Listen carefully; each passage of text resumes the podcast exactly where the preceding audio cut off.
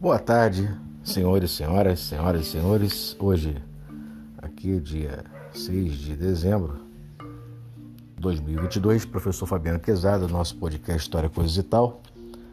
Continuando aqui nossa conversa, hoje falando sobre crise de 1929, a Grande Depressão.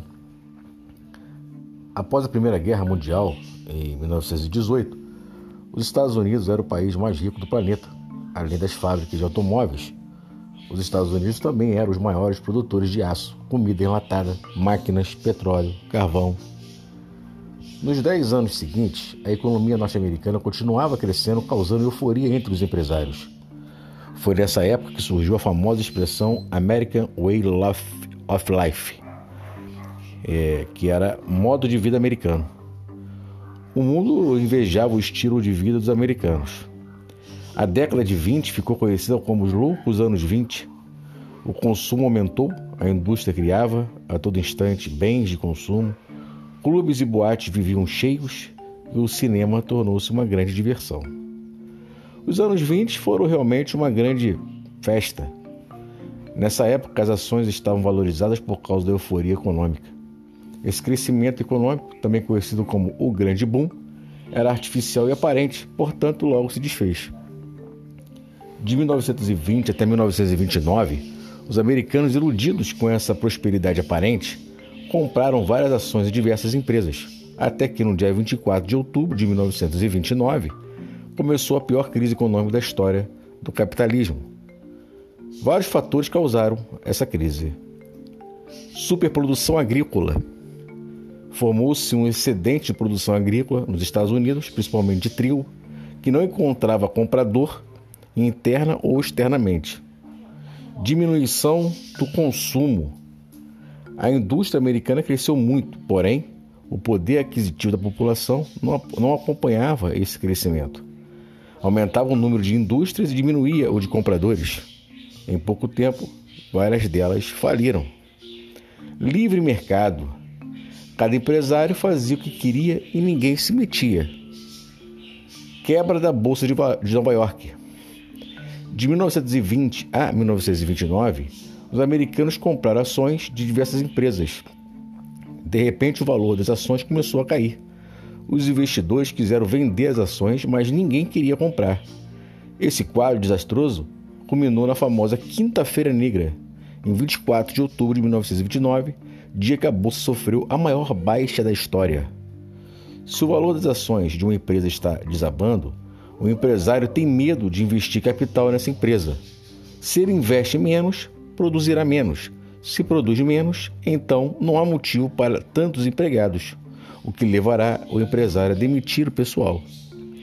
Muitos empresários não sobreviveram à crise e foram à falência, assim como vários bancos que emprestaram dinheiro não receberam de volta o empréstimo e faliram também. A quebra da bolsa trouxe medo, desemprego e falência. Milionários descobriram, de uma hora para outra, que não tinham mais nada e por causa disso alguns se suicidaram. O número de mendigos aumentou.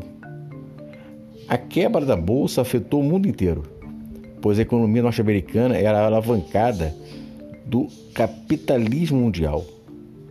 Para termos uma ideia, logo após a quebra da bolsa de Nova York, as bolsas de Londres, Berlim e Tóquio também quebraram.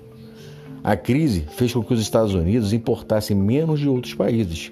Como consequência, os outros países que exportavam para os Estados Unidos agora estavam com as mercadorias encalhadas e, automaticamente, entravam na crise.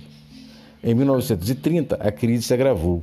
E em 1933, Roosevelt foi eleito presidente dos Estados Unidos e elaborou um plano chamado New Deal. O Estado passou a vigiar o mercado disciplinando os empresários, corrigindo os investimentos arriscados e fiscalizando as especulações nas bolsas de valores. Outra medida foi a criação de um programa de obras públicas. O governo americano criou empresas estatais e construiu estradas, praças, canais de irrigação, escolas, aeroportos, portos e habitações populares. Com isso, as fábricas voltaram a produzir e vender suas mercadorias. O desemprego também diminuiu Além disso, o New Deal criou leis sociais que protegiam os trabalhadores e os desempregados. Para acabar com a superprodução, o governo aplicava medidas radicais que não foram aceitas por muitas pessoas.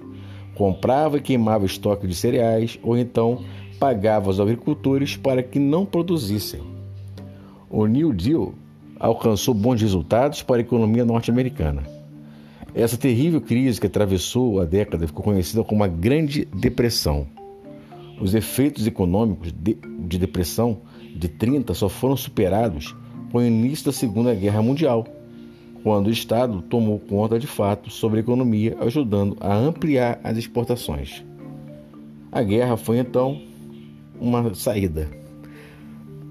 E por isso, hoje nós estamos é, fechando aqui a semana, né, falando aqui sobre a Grande Depressão, sobre a crise de 1929 e uma boa semana para todos e até a próxima.